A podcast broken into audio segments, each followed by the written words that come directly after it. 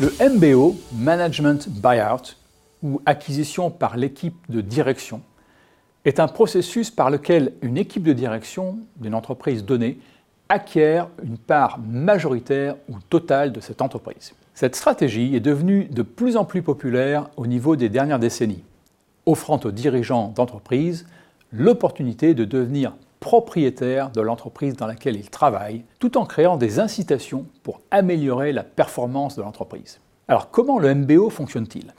Bien tout d'abord, l'équipe de direction va manifester son intérêt pour l'acquisition de l'entreprise auprès de ses actionnaires. Les parties concernées vont négocier les conditions de l'accord, notamment le prix d'achat, le financement de l'opération, la gouvernance future, ainsi que les responsabilités futures du management. Le MBO présente de multiples avantages en termes de création de valeur. Tout d'abord, en acquérant une participation significative dans l'entreprise, les dirigeants ont un intérêt personnel à améliorer la performance de l'entreprise. Cela peut stimuler leur motivation et leur dévouement envers le succès de l'entreprise. Le management actuel connaît l'entreprise de l'intérieur, y compris ses forces, ses faiblesses et ses opportunités et menaces. Cela peut permettre une meilleure prise de décision et une gestion plus efficace après l'acquisition. Ce MBO peut offrir une continuité de la direction, ce qui peut être apprécié par les différentes parties prenantes employés, clients, partenaires commerciaux et industriels. Le MBO peut également éviter les perturbations qui pourraient survenir lors d'un changement de propriété. Contrairement à une vente à un tiers, le MBO peut être réalisé de manière plus confidentielle, ce qui peut être bénéfique si les parties souhaitent limiter la divulgation d'informations sensibles. Alors bien que le MBO puisse présenter de nombreux avantages, il présente également certains défis et risques potentiels. D'abord le financement.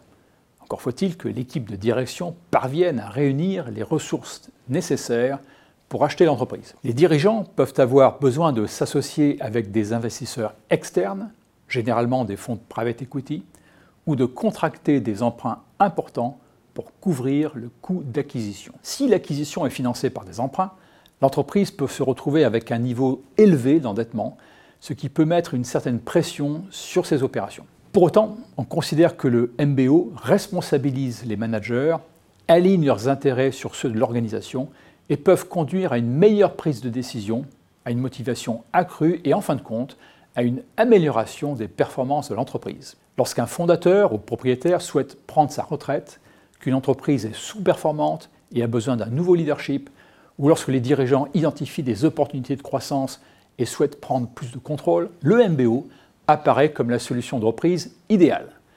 Grâce à leur autonomie accrue, les managers pourront mettre en œuvre des changements stratégiques nécessaires rapidement et efficacement en répondant aux demandes et aux opportunités du marché. En somme, le MBO peut être un outil puissant pour favoriser la croissance, l'innovation et la durabilité à long terme.